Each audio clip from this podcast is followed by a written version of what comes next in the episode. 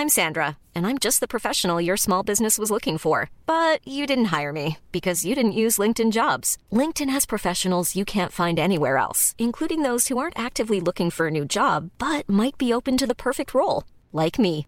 In a given month, over 70% of LinkedIn users don't visit other leading job sites. So if you're not looking on LinkedIn, you'll miss out on great candidates like Sandra. Start hiring professionals like a professional. Post your free job on linkedin.com/people today.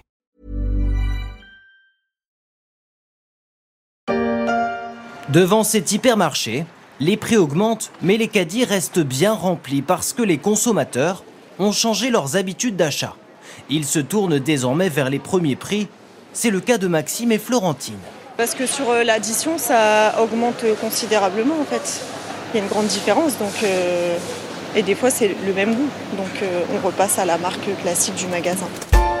Les chariots des hypermarchés sont toujours aussi pleins malgré l'inflation, mais leur composition a changé. Le constat d'un journaliste de TF1 dans une grande enseigne du nord de la France, le retour de la hausse des prix après des années de stagnation est en train de modifier l'acte de consommation en France. Elle pourrait aussi changer l'image, mais aussi la stratégie de la grande distribution.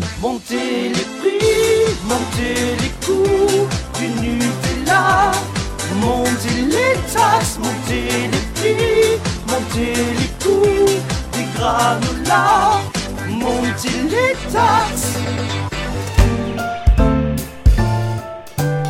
Je suis Pierrick Fay, vous écoutez La Story, le podcast d'actualité de la rédaction des Échos.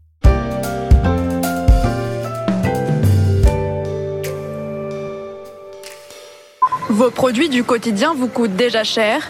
Cela pourrait encore augmenter. C'est ce que demandent les industriels. Une hausse de 30 centimes sur ce café, par exemple. Plus 50 centimes pour cette volaille. 50 centimes de plus aussi pour ces conserves. Ou 10 centimes de plus pour ce paquet de pâtes. En novembre, les prix à la consommation auraient augmenté de 6,2% sur un an selon les chiffres de l'INSEE, comme au mois d'octobre, et ce n'est sans doute pas fini. Sur BFM TV, il y a quelques jours, Michel-Édouard Leclerc alertait sur les risques de nouvelles flambées sous la pression de ses fournisseurs. Il n'y a rien en dessous de 10%. Si on acceptait toutes ces hausses, ce serait un tsunami, selon l'homme d'affaires breton qui évoque des augmentations de prix allant de 10 à 39% en mettant l'accent sur les bonbons Haribo ou les produits pour animaux. Le truc, c'est d'accepter les hausses de prix qui sont acceptables par les consommateurs et explicables par un chef de rayon, une chef de rayon, une caissière ou un caissier, a résumé Michel-Édouard Leclerc. Sauf que les consommateurs commencent à montrer des signes de lassitude, pour ne pas dire plus, alors que l'inflation rogne leur pouvoir d'achat et que celui-ci devrait encore souffrir dans les semaines à venir de la valse des étiquettes. C'est la valse des étiquettes. Faut que personne ne nous achète. Chers amis, soyons trop chers pour rester sur nos étagères. Bonjour Philippe Bertrand. Bonjour. Vous êtes journaliste au service entreprise, spécialiste de la distribution. Les prix augmentent en France et pas seulement de l'énergie. Quelle est la tendance pour l'alimentaire depuis le début de l'année? Alors la tendance de l'alimentaire, c'est une tendance qui est quasiment double de celle de l'inflation globale. L'inflation globale est à peu près à 5,5-6% aujourd'hui. Dans l'alimentaire, on va atteindre 12% à la fin de l'année, ce qui est quand même beaucoup. Qu'est-ce qui a le plus augmenté? Ce qui manque le plus, c'est la viande, euh, les pâtes, l'huile, euh, les fruits et légumes aussi. Il y a toute une série de, de, produits qui sont impactés à la fois par les coûts de l'énergie, mais aussi par les coûts des matières premières qui les composent. Et euh, la guerre en Ukraine a des impacts sur la récolte de blé. Un certain nombre de dispositions ont fait que les œufs ont monté, puisque euh, il faut que les poules soient élevées moins en batterie, mais plus en liberté, mais du coup elles produisent moins d'œufs. Euh, toute une série de petites choses qui font que le, prix de l'alimentation augmente pas mal. Les consommateurs français, est-ce qu'ils s'en sortent mieux finalement que les autres consommateurs européens? Oui et non. Non, parce que dans les autres pays de l'Europe, l'inflation globale est plus élevée qu'en France. Elle a atteint, on sait, 10% rapidement en Allemagne ou en Grande-Bretagne, alors qu'elle est restée aux alentours de 5-6 en France. Pour l'alimentation, malheureusement, les Français sont logés un peu à la même enseigne que leurs voisins européens. Sachant qu'on partait de, de plus haut, il y a des études qui montrent que les étiquettes des supermarchés tricolores sont en moyenne plus élevées que dans les autres pays de l'Union Oui, euh, c'est une, une, étude euh, dont on parle peu souvent en France. Il y a, les agriculteurs font grand bruit sur les négociations commerciales ainsi que les industriels en disant que les distributeurs essayent chaque année de les étrangler un peu plus. Il est vrai qu'avant la crise du Covid et avant cette crise de l'inflation, les prix de l'alimentation et des produits de grande consommation en général baissaient régulièrement de 1 à 1,5% par an depuis 5 ou 6 ans du fait de ces négociations très dures. Néanmoins, il y a des pays comme l'Angleterre ou comme l'Allemagne où les distributeurs qui dominent sont des hard discounters comme Lidl et Aldi, qui pratiquent des prix encore plus bas que ceux des distributeurs français. Et selon cet indice, la France culmine à la première place de la cherté pour la viande, avec des prix 30% plus élevés que la moyenne européenne, ainsi que pour les fruits et légumes. À l'inverse, notre pays est celui qui vend le lait et les œufs le moins cher. Philippe, quel est l'impact de ces hausses des prix sur les grands distributeurs qui communiquent depuis des années hein, sur leur stratégie en, matière de, prix bas de, promotion? C'est tout l'enjeu de la distribution. Les distributeurs sont au bout de la chaîne. C'est eux qui présentent les produits aux consommateurs. Et si les prix augmentent trop, les consommateurs changent de mode de consommation ou achètent moins. On se rend compte d'ailleurs depuis euh, la dernière semaine du mois de novembre que les volumes d'achat baissent. Les gens achètent moins de produits. Et quand ils n'achètent pas moins de produits, ils reportent certains achats vers d'autres types de produits, comme les produits à marque de distributeur qui sont moins chers, ou les produits premier prix, qui sont les gammes de marques de distributeurs les, dont les étiquettes sont les plus basses. ce qu'on constate, c'est que l'image de la grande distribution, avec cette poussée des prix, est de moins en moins bonne bah oui, parce que la légitimité sociale des distributeurs, c'est de vendre des produits à des prix accessibles. C'est de permettre à tout le monde de faire ses courses du quotidien et, et de manger. Et évidemment, quand les inflations augmentent, les distributeurs sont obligés de répercuter les coûts, même s'ils se battent contre les industriels et contre leurs fournisseurs pour répercuter le moins possible les coûts. Et donc, le consommateur le voit dans les rayons et donc on tient un peu rigueur euh, aux différentes enseignes. Le meilleur exemple de cette dégradation de l'image distributeur, c'est Leclerc. Leclerc, c'est quand même le champion des prix bas depuis euh, 10 ans, 20 ans ou même 30 ans. Leclerc a toujours accroché sa communication sur le prix. Et on voit dans le dernier baromètre Posternac qui montre un peu le, degré de, sympathie que les, les, Français ont pour les entreprises, que Leclerc, qui était traditionnellement co-leader avec Peugeot, est descendu à la quatrième place et donc a quitté le podium. Donc ça, c'est un signe fort quand même de, de l'impact de l'inflation sur l'image des distributeurs. Intermarché et Carrefour voient aussi leur indice d'image reculer, tout en restant dans le top 10. Les distributeurs, protecteurs des prix bas pour de nombreux Français, rapportaient régulièrement ce baromètre Posternac IFOP. La grande distribution bénéficiait d'un bonus d'image dans l'opinion depuis 2002 et le passage à l'euro. Mais dans un contexte fortement inflationniste, ce matelas de sympathie se montre insuffisant.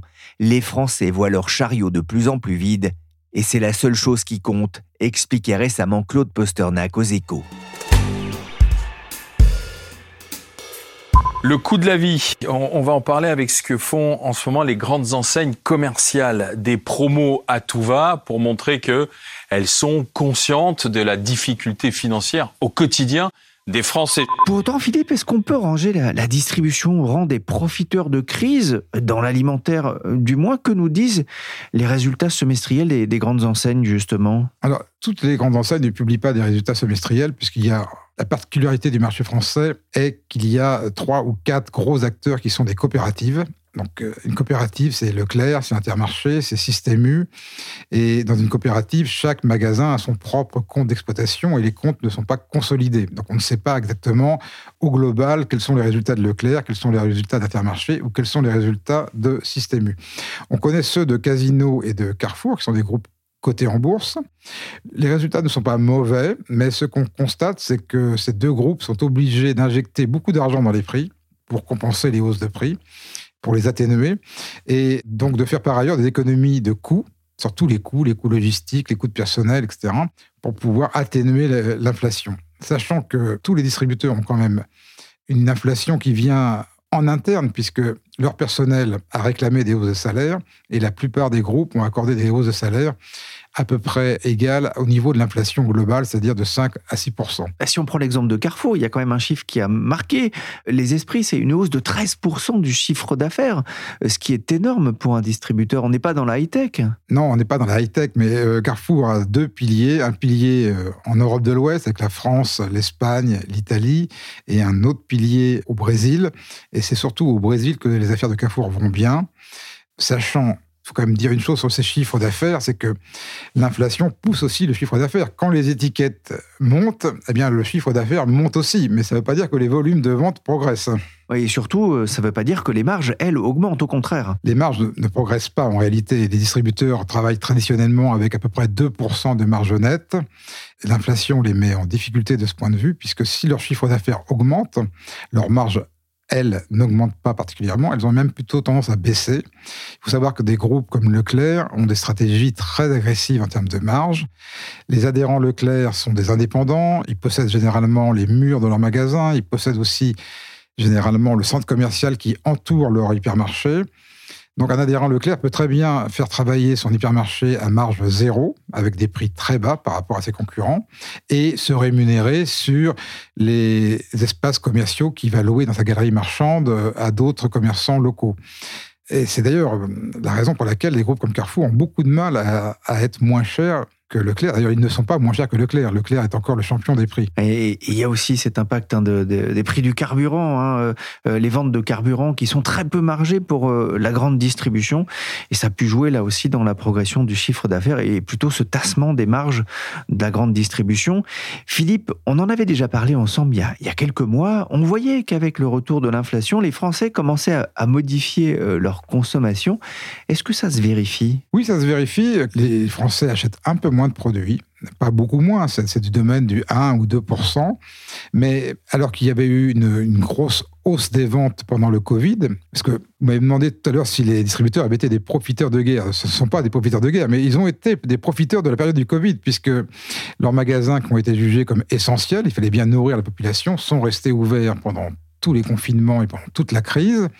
Les restaurants, eux, ont été fermés. Donc les Français qui consommaient en partie dans les restaurants une fois de temps en temps, bah, n'ont fait que de la cuisine chez eux, de la pâtisserie et autres pendant les confinements. Et donc, les ventes distributeurs se sont très bien portées pendant le Covid. Là, euh, avec l'inflation, il y a une baisse qui est d'autant plus sensible. On voit quand même euh, une baisse des achats de produits bio, notamment. Ça, c'est un impact direct de l'inflation? Alors, les produits bio illustrent parfaitement la situation. Pendant les années qui ont précédé euh, le Covid, les Français avaient une tendance à valoriser leurs achats. Ah, c'est ce qu'on appelle la premiumisation. C'est-à-dire qu'ils achetaient un peu moins de certains produits et avec l'économie qu'ils réalisaient, ils investissaient dans des produits de meilleure qualité, notamment les produits bio. Les produits bio sont en moyenne 50% plus chers que les produits conventionnels. Avec la crise de l'inflation, les ventes de produits bio ont chuté parce qu'ils sont devenus trop chers pour les Français qui préfèrent se rabattre sur des produits soit conventionnels, soit sur des produits qui donnent l'impression aux consommateurs de faire quand même un effort pour la planète, des produits plus durables, comme les produits sans pesticides, sans nitrites, mais qui ne sont pas tout à fait euh, des produits bio et qui de ce fait ne sont pas aussi chers que les produits bio.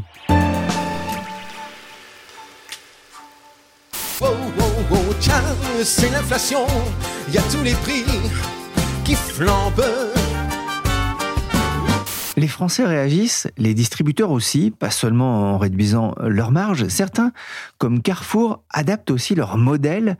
Carrefour va lancer une nouvelle enseigne en France? Alors Carrefour a l'intention de lancer en France une, enseigne qui s'appelle Atacadao, qui est une enseigne qu'ils exploitent au Brésil. Ça a été annoncé par le PDG de Carrefour, Alexandre Bompard, lors de la présentation de son plan 2026, il y a quelques semaines. Atacadao, c'est une enseigne de cash and carry. C'est un peu comme un métro, mais un métro qui serait accessible pas uniquement aux professionnels de la restauration, mais aussi euh, aux particuliers. Donc, ce sont des magasins qui vendent des gros volumes. On achète des sacs de riz à pas moins de 5 kilos le sac de riz. Tous les produits sont disposés sur des palettes qui sont empilées les unes au-dessus des autres. Ce sont des magasins qui sont très propres, qui ne sont pas du tout des magasins qui sont pauvres dans l'apparence, pas des magasins sales, mais c'est quand même des magasins qui ont été conçus pour la clientèle brésilienne la, plus modeste. C'est un, énorme carton, vous le disiez, au, Brésil? Ah, c'est vraiment, ça représente quasiment 80% du, du, business de Carrefour au Brésil. Et c'est pareil pour Casino, qui a aussi une filiale brésilienne qui s'appelle Açaí, qui fait exactement la même chose. Euh, quelle différence il y a entre Atacadao et le hard discount que l'on connaît bien maintenant euh, en France? Alors, le hard discount, c'est un modèle qui est assez connu. Ce sont quasiment à 80 ou 90% que des produits euh, à marque de distributeur, donc que des produits à la marque Aldi ou à la marque Lidl. Donc, ces deux enseignes allemandes signent des contrats de longue durée avec des fournisseurs et ne rentrent pas dans le jeu de la concurrence entre les marques, entre Danone ou Nestlé ou des choses comme ça. Ils ont quelques produits de marque, mais vraiment très peu. Atacadao, c'est très différent. Il y a des produits de marque, il y a des marques, mais euh, ce sont des gros volumes, des arrivages, euh, des palettes de, produits qui sont parfois issus du déstockage de telle ou telle marque de, shampoing ou de telle ou telle marque de produits de beauté et qui sont vendus euh, en grand volume, donc avec des marges inférieures à celle qu'on applique dans un magasin normal. Avec beaucoup moins de références. Hein. Et oui, le fait qu'il y ait moins de références, quand on parle de 3-4 000 références pour un, un Atacadao contre 15 000 pour un hypermarché, bah, moins il y a de références, plus la chaîne logistique est serrée, moins il y a de manipulation à faire et plus les prix peuvent être bas. Atacadao propose de gros conditionnements avec par exemple des paquets de riz de 5 kilos, moins de choix mais des prix plus bas de 10 à 15% et sur YouTube, on trouve beaucoup de vidéos de femmes qui font leurs courses avec leurs enfants, avec le détail des produits qu'elles achètent et gros plans sur le ticket de caisse à la fin. Sim, aí esqueceu. Mostrar o valor. E o valor total, 877. 876 réals, ça fait un peu plus de 150 euros. Et à ce prix, elle a même du cola et une célèbre pâte à tartiner à la noisette. Alors Philippe Atacadao, c'est un succès au Brésil, mais ce succès est-il transposable en France? C'est la grande interrogation, on verra bien. Euh, on ne sait pas trop où sera installé le premier magasin. Certaines revues spécialisées comme LSA ont indiqué la Seine-Saint-Denis, donc c'est comme la région, le département le plus, le plus pauvre de la région parisienne. Donc il y aurait une certaine logique à ce que Atacadao s'installe d'abord là-bas. Ça peut marcher auprès de, personnes qui, euh, n'ayant pas des gros budgets pour leur, alimentation, préfèrent acheter des produits j'allais dire, un peu basiques, de l'huile, de la farine, euh, du riz, pour pouvoir nourrir leur famille. On verra bien si ça marche. L'exemple de Lidl prouve que ce n'est pas toujours évident. Lorsque Lidl s'est installé en France avec Aldi, ils opéraient avec un modèle de hard discount un peu pur et dur, avec des magasins qui n'étaient pas très sophistiqués, pas très bien décorés, et qui renvoyaient au consommateur l'image sa, de sa pauvreté, de sa situation économique. Et ça n'a pas très bien fonctionné, même après la crise financière de 2008. C'est pour ça que Lidl est passé du hard au soft discount en changeant son modèle, en faisant des magasins plus jolis, plus conformes à ce à quoi ressemble un supermarché traditionnel en faisant beaucoup de publicité également. Et c'est ce qui a porté le, succès de Lidl qui gagne des parts de marché depuis 4 euh, ou 5 ans. C'est ce côté un peu plus glamour. C'est le discount, mais un discount un peu plus glamour qui attire les consommateurs et qui ne renvoie pas les gens à leurs difficultés financières. C'est intéressant le cas d'Atacadao, effectivement, qui s'adresse euh, là aussi à une population beaucoup plus pauvre, celle du, Brésil, mais il y a aussi des cadres, c'est ça, qui, vont faire leurs courses là-bas? Ah, Au Brésil, euh, j'ai visité des magasins Atacadao à Sao Paulo dans plusieurs zones. D'après les dirigeants de l'enseigne, ces magasins fonctionnent aussi bien près des favelas, près d'une population euh, plus défavorisée, que dans les quartiers plus bourgeois. Bon, il y a des gourous de la grande distribution qui ont dit que si les pauvres aimaient les prix bas, les gens plus aisés les adoraient aussi. Euh, je pense que ça profite à tout le monde. Ceci dit, je pense qu'en France, on verra si euh, ce type de magasin qui, qui renvoie quand même, non pas une image paupérisée, mais qui, c'est quand même un autre genre de shopping. C'est pas un shopping forcément plaisir, c'est un shopping euh, j'allais dire pratique. On verra si ça fonctionne en France. On est un peu l'étage au-dessus euh, avant la banque alimentaire, euh, j'ai envie de dire, et, les restos du cœur, ça montre aussi qu'il se passe quelque chose. En France, c'est une vision assez pessimiste hein, de ce qui attend le pouvoir d'achat d'une partie euh, des Français, pouvoir d'achat qui est durement frappé depuis quelques mois par l'inflation. Alexandre Bompard, le patron de Carrefour, valide d'une certaine façon l'idée de, de la fin de l'abondance? Oui, je pense qu'on on peut dire que l'arrivée d'Atacadao en France marque en quelque sorte une forme de déclassement pour notre pays. Il faut se souvenir qu'il y a 30 ans, Carrefour allait au Brésil et apportait l'hypermarché au Brésil. L'hypermarché, c'est quoi? C'est une profusion de produits de marque, donc de produits de qualité, qu'on vend à des prix euh, moins chers que lorsqu'ils sont vendus dans les petites boutiques et qu'on rend accessible à toute la population. Là, on fait un peu la démarche inverse, c'est qu'on importe du Brésil, un pays qui est quand même moins développé que la France, avec un, PIB par habitant qui est, euh, je crois, encore 6 ou 7 fois inférieur à celui de, la France et on l'importe en France. Donc c'est quand même pas un signe très positif. Ceci dit, ce qui se passe réellement au sein de la consommation française, un certain nombre d'experts l'expliquent, comme notamment un expert qui s'appelle Philippe Kussmann. Il dit que les consommateurs se divisent en deux. Il va y avoir ceux qui ont encore des moyens, qui ont encore du pouvoir d'achat, qui peuvent encore aller dans un hypermarché, voire dans un magasin encore plus luxueux, et les consommateurs qui ont moins de moyens et qui vont vers des formats plus discount. C'est ce qu'on voit déjà avec des enseignes comme Action qui vendent pas beaucoup d'alimentaires, mais qui vendent des produits de grande consommation, de la lessive, des produits d'entretien à des prix vraiment très discountés. Un dernier mot, Philippe. Les hyper et supermarchés ont suivi la hausse des prix, mais leurs charges augmentent aussi, et notamment les charges liées à l'énergie. Ça, c'est vraiment le poste de tous les dangers pour le secteur? Pas vraiment. L'énergie, c'est pas le premier poste d'un hypermarché ou d'un supermarché. Ça doit être le deuxième ou le troisième. Évidemment, si la facture est multipliée par 10, ça peut poser problème, mais s'agissant de très grands groupes qui négocient de façon collective pour tous leurs magasins les contrats d'électricité, je pense qu'ils vont pouvoir amortir cette hausse. D'autant plus qu'ils ont tous entrepris des actions pour aller vers une certaine sobriété énergétique, pour faire des économies. Ils baissent la température des magasins, ils n'éclairent qu'une ampoule sur deux. Ils font attention le matin, lorsque les employés viennent euh, recharger le magasin, à ne pas mettre la lumière à fond. Et je pense qu'ils vont obtenir euh, largement 10% d'économie sur leur consommation. Et ils vont équiper aussi, ils sont en train de le faire, leur parking de panneaux photovoltaïques. Donc c'est un problème qui va se régler. Le seul problème des distributeurs, c'est les négociations commerciales avec leurs fournisseurs. Leurs fournisseurs qui sont des industriels, qui ont des chaînes de production qui fonctionnent avec de l'électricité, avec de l'énergie sont beaucoup plus sensibles à la hausse du coût de l'énergie. Donc aujourd'hui, dans les négociations commerciales qui viennent de commencer, ils demandent aux distributeurs d'accepter des hausses qui vont parfois jusqu'à 40%. Ils vont de 15 à 40%, ce qui est absolument impossible pour un distributeur. Non pas parce qu'il ne veut pas... Le distributeur n'a pas vocation à être particulièrement méchant vis-à-vis de son fournisseur, mais il sait très bien que si il répercute ses coûts dans les rayons, les gens n'achèteront pas les produits. Ça va être tout noir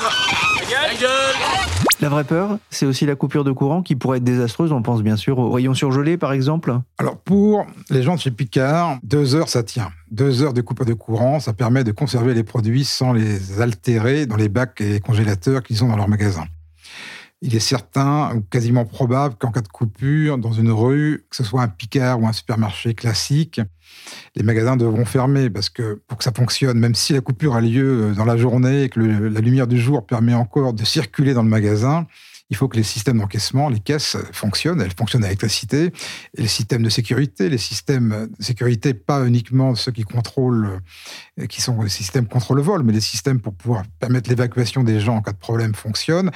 Généralement, ces systèmes sont équipés de batteries qui durent une heure, donc euh, en cas de coupure, il est probable que, que les magasins fermeront, mais ce ne seront que deux heures dans une journée, euh, sachant que le gouvernement a promis que les rues touchées seront touchées une fois peut-être dans la période de l'hiver, voire deux et pas plus, donc ça ne posera pas un grand problème. Merci Philippe Bertrand, spécialiste de la distribution aux échos. La story s'est terminée pour aujourd'hui. Cet épisode a été réalisé par Willy Gann, chargé de production et d'édition Michel Varnet. La story est disponible sur toutes les applications de téléchargement et de streaming de podcasts comme Deezer, Spotify, Castbox ou encore Podcast Addict. Abonnez-vous pour ne manquer aucun épisode.